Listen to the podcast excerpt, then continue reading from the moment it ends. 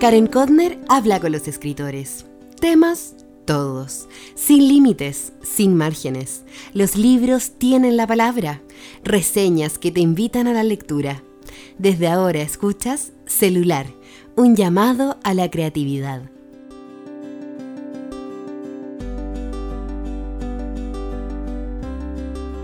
Hola, ¿cómo están? ¿Cómo estás? Grabo este episodio eh, hoy miércoles primero de abril. ¿Cómo ha estado tu semana?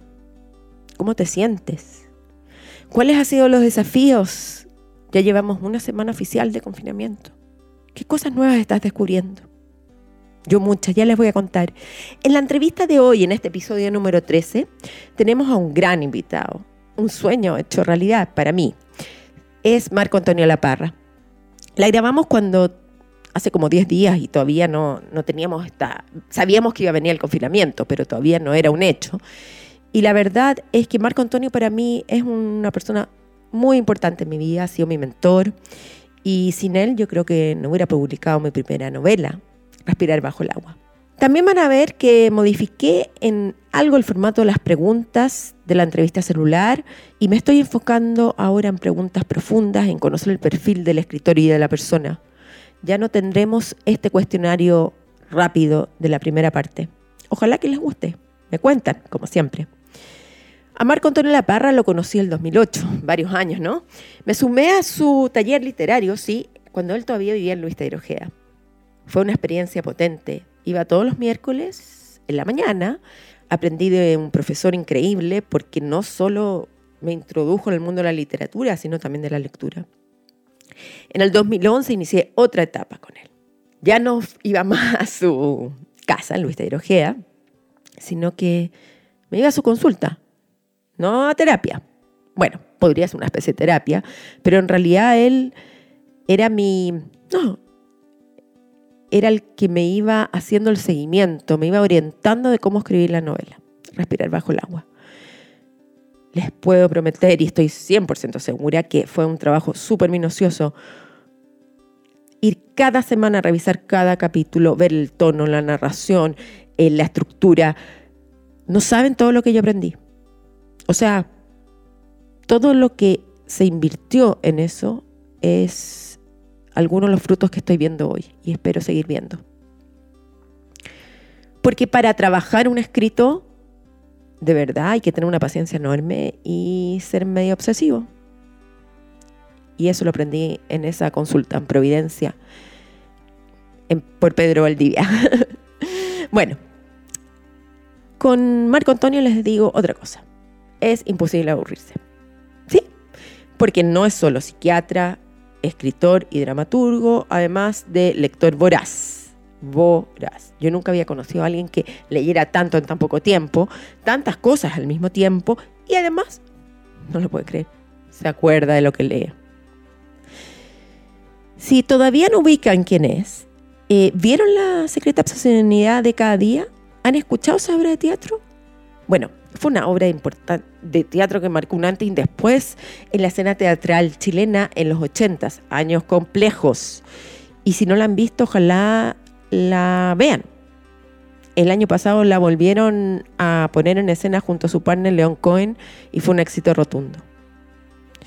Los temas de Marco Antonio, más diría que los temas son sus obsesiones artísticas, están relacionados con la memoria, con la memoria chilena, con lo chileno y los traumas sociales. Entonces me imagino que en poco tiempo más vamos a ver cosas, reflexiones sobre él, sobre todo lo que pasó el año pasado, sobre la crisis social que estuvimos viviendo y bueno, lo del coronavirus. Él es intenso, también le gustan los narradores intensos. Y, desde siempre, yo creo que desde su época de estudiante en Chile, cuando estaba estudiando medicina, estuvo involucrado en la cultura. Tres veces ha sido finalista del premio Altazor. Más de una, más de dos y más de tres, creo, si es que no me equivoco, ganó el premio del Consejo Nacional del Libro y también la prestigiosa beca Guggenheim. Está bueno, ¿no? En esta una entrevista que les voy a dejar acá el link como siempre con Luis Mario Venegas de la Fundación La Fuente, Marco Antonio La Parra se declara un bibliófilo. Me cuesta decir esa palabra en voz alta. Y es verdad, porque yo a Marco Antonio, cuando no sé qué leer o quiero enterarme de novedades, ahí está el WhatsApp, me lo contesta rápidamente y me pone una lista interminable de libros. Si quieren escucharlo y verlo, eh, sigan el programa Al fin del mundo, la radio Bio Bio, que ahí está siempre con Ana Josefa Silva, que además pasa por ser su señora, o sea, están casados, y también consigue muchas veces María José Navia, a una gran escritora chilena y otra lectora en Pernía que entrevisté en el episodio número 6. Otra novedad que les tengo es que la entrevista de hoy la dividí en dos partes. Ahora verán una parte y el otro miércoles la segunda. ¿Por qué no jueves? Porque no estaré conectada. Estaré en modo Pesaj. Pesaj es una fiesta judía, para los que no saben, en que celebramos la salida de la esclavitud de Egipto. Es la fiesta de las plagas. ¿Gran coincidencia? No, no lo creo. Hay un mensaje ahí que Dios nos quiere mandar. Ustedes saben, siempre pienso que las cosas no son por nada. Y todo esto me lleva a preguntarme, ¿cuál es mi plaga? Todos tenemos una plaga, todos tenemos, somos esclavos de algo. ¿Qué es lo que me está impidiendo vivir, libremente? ¿Es algo relevante hoy? ¿No lo creen? Además me propuse aprovechar el confinamiento para cumplir sueños. Sí, sueños. Por eso ya estoy cumpliendo uno. Como fue mejorar mi huerta, tomar una clase de huerta con Michelle, que la contacté por Instagram con su cuenta de Chile Huerta. Y bueno, ahí les voy a ir contando si aprendo, cómo aplico todos estos conocimientos. Se las recomiendo. Otros sueños que por fin estoy armando el taller literario para adultos. Era algo que me había propuesto el 2020, pero una cosa por otra, bueno, no sé, no hubo tiempo, ya marzo ni siquiera sé cómo lo viví. Y partó un taller online, sí, un taller online. Les debe haber llegado a los que están suscritos a mi newsletter la invitación. Parto el otro lunes. Es un espacio seguro y de creación, algo que yo puedo aportar. Mis días se pasan volando, los de ustedes. Sigo editando la novela. La llamada silenciosa me está costando. Uf, qué harto me está costando, pero tengo que tener fuerza. Eso es. Y me ha sorprendido el grupo privado de Facebook con ejercicios de pandemia, porque está funcionando y ha sido impresionante la respuesta de las personas que ahí están suscritas. También los comentarios sobre ensayos sobre la ceguera que comenté en el programa anterior, en el 12 como siempre en esta época, bueno, no como siempre, he visto que muchos se preguntan qué leer. Hay muchas recomendaciones y libros gratis dando por ahí. Vayan, visiten mi página, vean el posteo del 19 de diciembre sobre regalos recomendados. Marco Antonio propone la lectura La única historia de Julian Barnes, La belleza del marido de Anne Carson y El sistema del tacto de Alejandra Costa Magna. El sistema del tacto de Alejandra es excelente. Bueno, los invito a escuchar la entrevista celular con Marco Antonio Laparra. Ojalá la disfruten.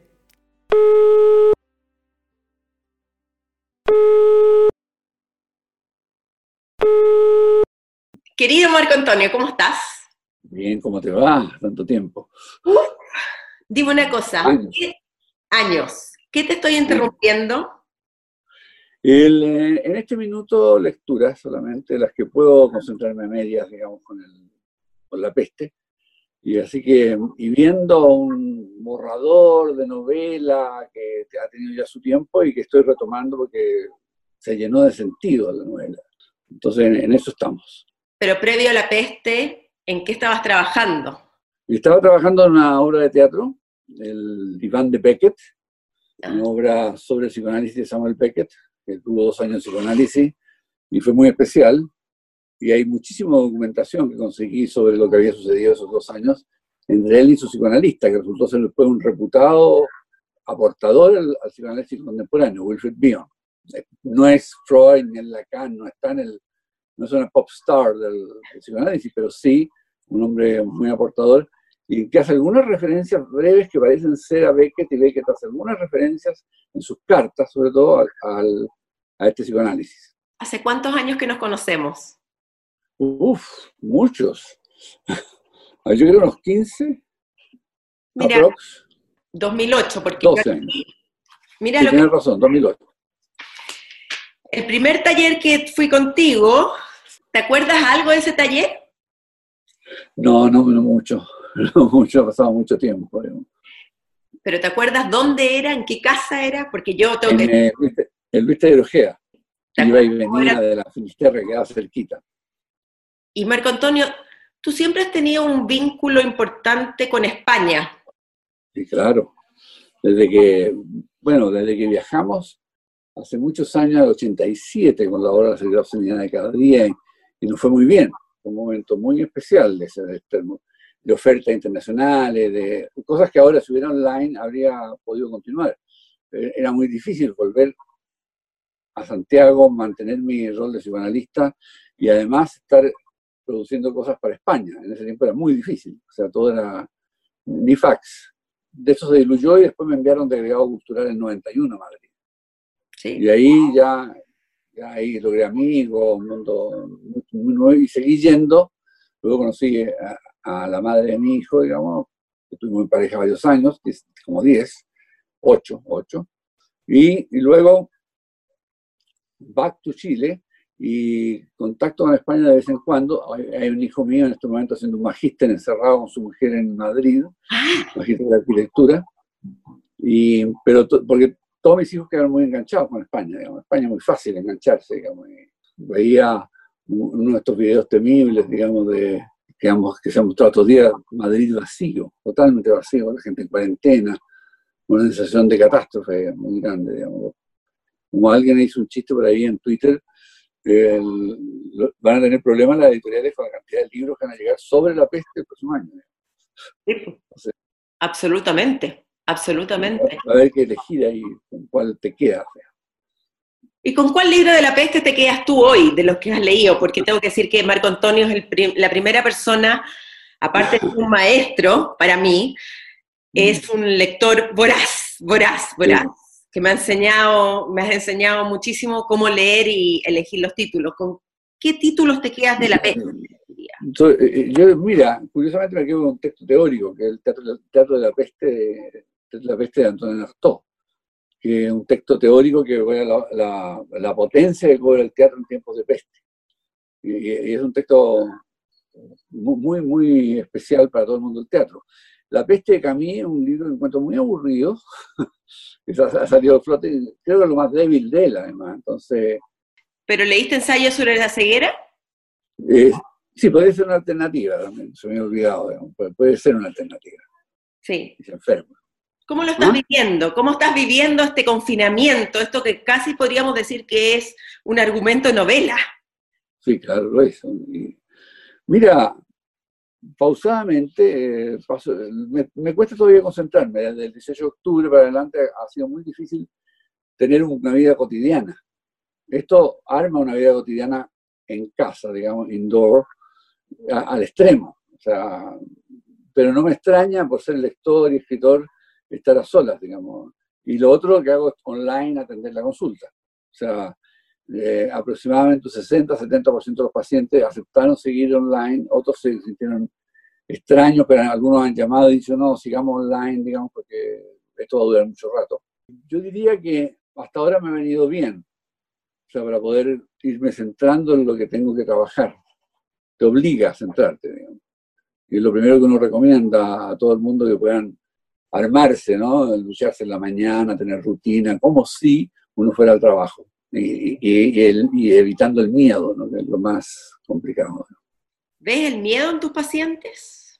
Sí, muchísimo, y a mí también, digamos. Miedo, la medida que se van encerrando en esas torres, uno va sintiendo menos miedo, pero uno dice, bueno, los demás, los que tienen que salir a la calle, los que trabajan con gente, están, están asustados, están asustados económicamente, además, el golpe económico de esto va a ser monstruoso, y estamos viviéndolo. ¿Y cómo podrías definir tú tu miedo? Más como un miedo desconcentrado que otra cosa, ¿no? O sea, miedo por, por mi edad de preguntarme, bueno, me va a tocar, eh, adulto mayor, me va, a tocar, si me toca, como me toca, entonces de repente los primeros días había mucha fantasía con los respiradores, ¿no? Y sueños con extrañísimos, digamos, al respecto. Ya no me acuerdo mucho. Pero el, el, fantasma del respirador, ¿no? Esto lo ha pasado en Italia, en España, que no hay respiradores, que elegir. Y eligen a los jóvenes en algunos hospitales. Digamos. Y esto, eh, eh, esta sensación macabra. ¿no? Pero vamos a ver qué, cómo se da. Así lo estamos viviendo. Eh, estoy escribiendo algo que tiene remotamente que ver con eso, tiene que ver con algunas pintas, digamos, de lo que significa un hombre de 70 años, yo no lo sé todavía, pero cuando termine la novela lo voy a hacer, que mira hacia atrás su estadía como agregado cultural en España, pero también es un personaje que no soy yo, que a su vez está escribiendo una novela sobre la constitución del 33, de 1833 y la anarquía que hubo en Chile, pero como un extranjero que está, que está vendiendo telas. Como toda tu narrativa siempre ligas a la política, a la historia y a la actualidad. Inevitable inevitable, a no ser que sean libros para muchachos, estoy por hacer un libro para muchachos que tenga que ver también con todo lo que ha pasado. Estamos muy involucrados los chicos. Pero dime una cosa, hablaste de lo del 18 de octubre, lo de ahora, ¿cómo nos vamos a sobreponer a todo esto? ¿Cómo vamos a, sanar todos estos miedos en lo que se venga? ¿Qué, qué, cómo lo ves tú? Mira, la peste viene enseñando solidaridad, que era algo que estaba faltando en este país. Digamos. Se había instalado el odio, se había instalado el, el odio, el resentimiento, se había instalado una, una, forma de relacionarnos muy tensa, que todavía hay restos, digamos, que puede ver uno en las redes sociales, pero esto instala la necesidad de plantearse juntos, obedecer a una autoridad, organizarse, digamos, poder pedir a lo mejor que se discute esto y se discute todo, pero ya no la violencia que vivimos, digamos, que fue espantosa, o sea, fueron meses cinco meses que no, no, se sabía de dónde, dónde, se salía de esto. Yo no sé si tú te acuerdas. Yo no sé si tú te acuerdas, pero el día que estalló todo esto, una de las personas que le escribí fue a ti. Y yo estaba completamente sobrepasada y te escribí, yo estaba, mi hijo mayor estaba viviendo en Estados Unidos. Y decía, ¿cómo alguien puede estar tan lúcido en un momento de tanta poca lucidez? Decía yo. Claro la fuimos perdiendo, Marco Antonio. Sí, de todas maneras. De todas maneras, fue una cosa, fueron meses muy raros, muy extraños. Por eso, me, por eso me interesé mucho en revisar otras anarquías chilenas. Entonces, me puse a leer desde la Revolución Francesa hasta las anarquías de Chile, digamos, los, giros históricos. Digamos. ¿Qué estaba pasando? cómo se gesta la revolución de independencia latinoamericana, cómo se gestan los momentos críticos de los países, digamos, cuando redefinen sus destinos, como el libro de Simón Llama, que es muy bonito, Ciudadanos, un libro extenso sobre un análisis a todo dar, digamos, no simplemente de fechas y hechos sobre la Revolución Francesa. Y así sucesivamente, o sea, leer para que alguien te ayude a pensar. Al final, sigo creyendo que pensar es lo único que calma verdaderamente. Pensar, no racionalizar, ¿no? Pensar, tomar contacto con las emociones, poder convertirla en palabras y salir de lo traumático. Porque han sido meses muy traumáticos, lo van a seguir siendo. ¿eh? Pero lo terrible Atravesamos el trauma. Lo terrible es que no alcanzamos a superar el trauma de lo que nos estaba pasando cuando caemos en otro. Así es, y yo no, sé si uno va a ser terapéutico para el otro, ¿eh? porque tiene un lenguaje, uno es el lenguaje del odio y la separación, y este es el lenguaje de juntarnos para poder realmente salvarnos, y el mundial es buena esa, es la antítesis, digamos. Claro, claro, y eso puede producir un proceso de reflexión muy seria respecto a lo que significa ser, ser país. Eso se había destruido totalmente. Muy feroces, digamos, en el lenguaje, un lenguaje habitado por lo maniqueo, por lo por, la rabia, digamos, un lenguaje que era más límbico, ¿no? no de corteza frontal limpiamente, es una cosa meramente pasional, arrebatada.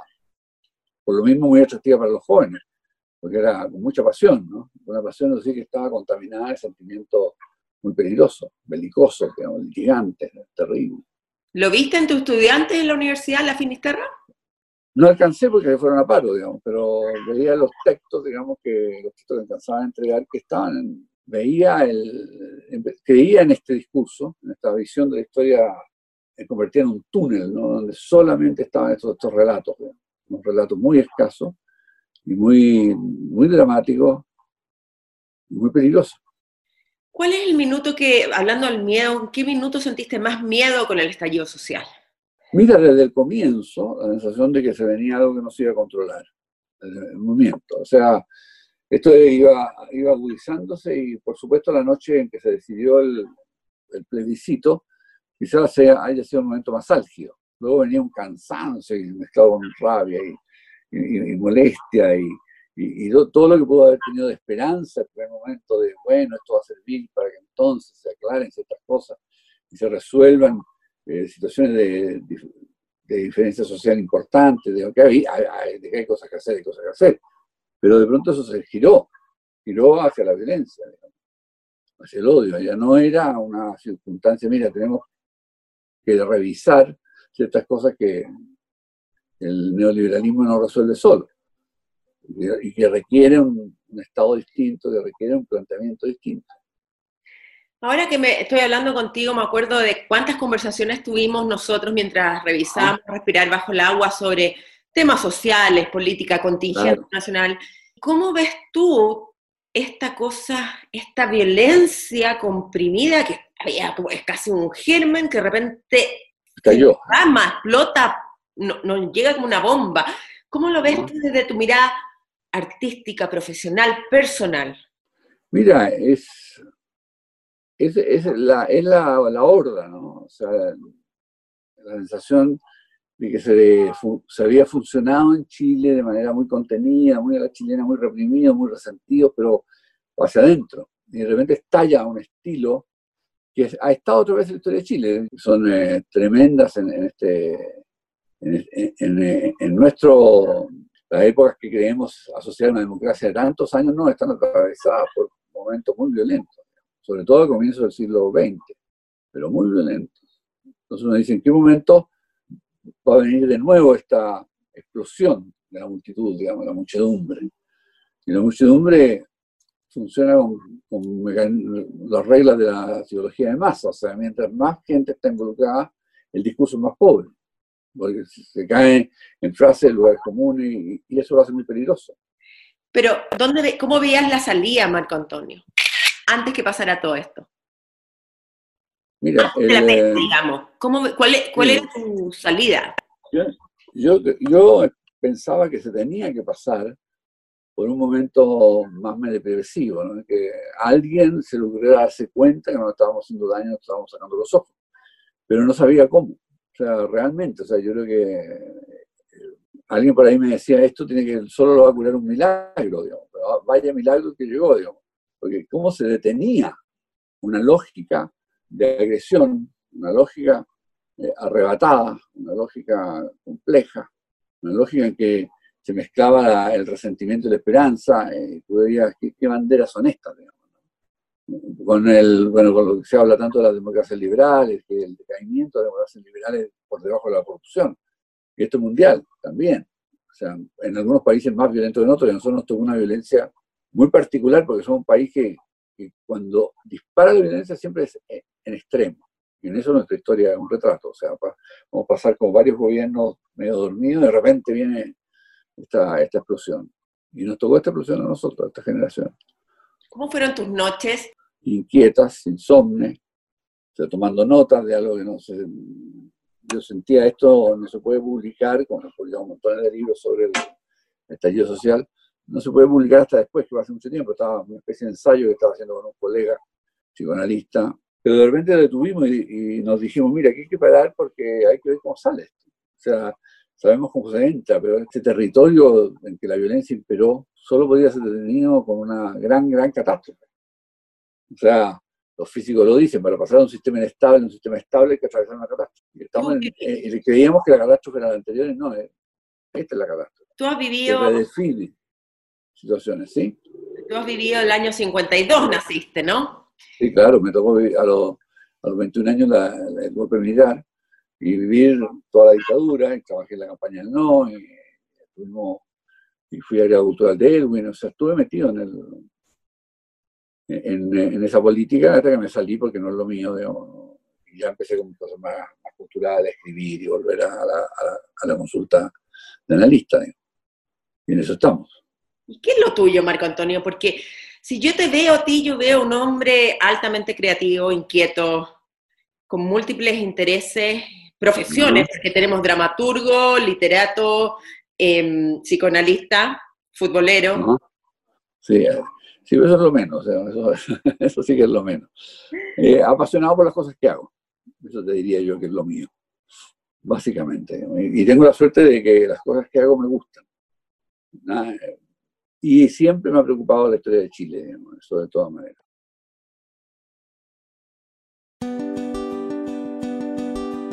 Tal como lo dije al comienzo, la segunda parte de la entrevista de Marco Antonio Lapar va a aparecer el otro miércoles, el miércoles 9 de abril.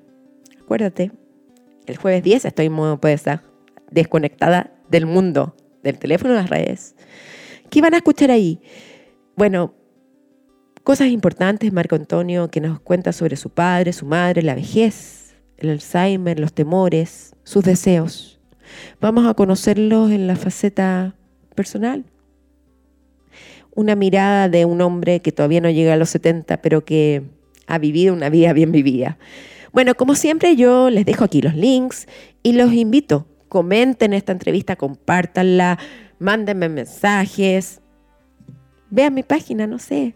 Entiendan, esto es como que necesito esta energía de ustedes o si no, ¿cómo voy a seguir en este proyecto? Pero lo más importante de todo en esta época, cuídense, Llama por teléfono a tus amigos, a tus papás, a tus abuelos. Sigamos acompañándonos como podamos. Y los espero la otra semana en el próximo episodio de Celular, una llamada a la creatividad. Chao. Han oído Celular, un llamado que no termina. El pulso de la creación. Estén atentos a la llamada.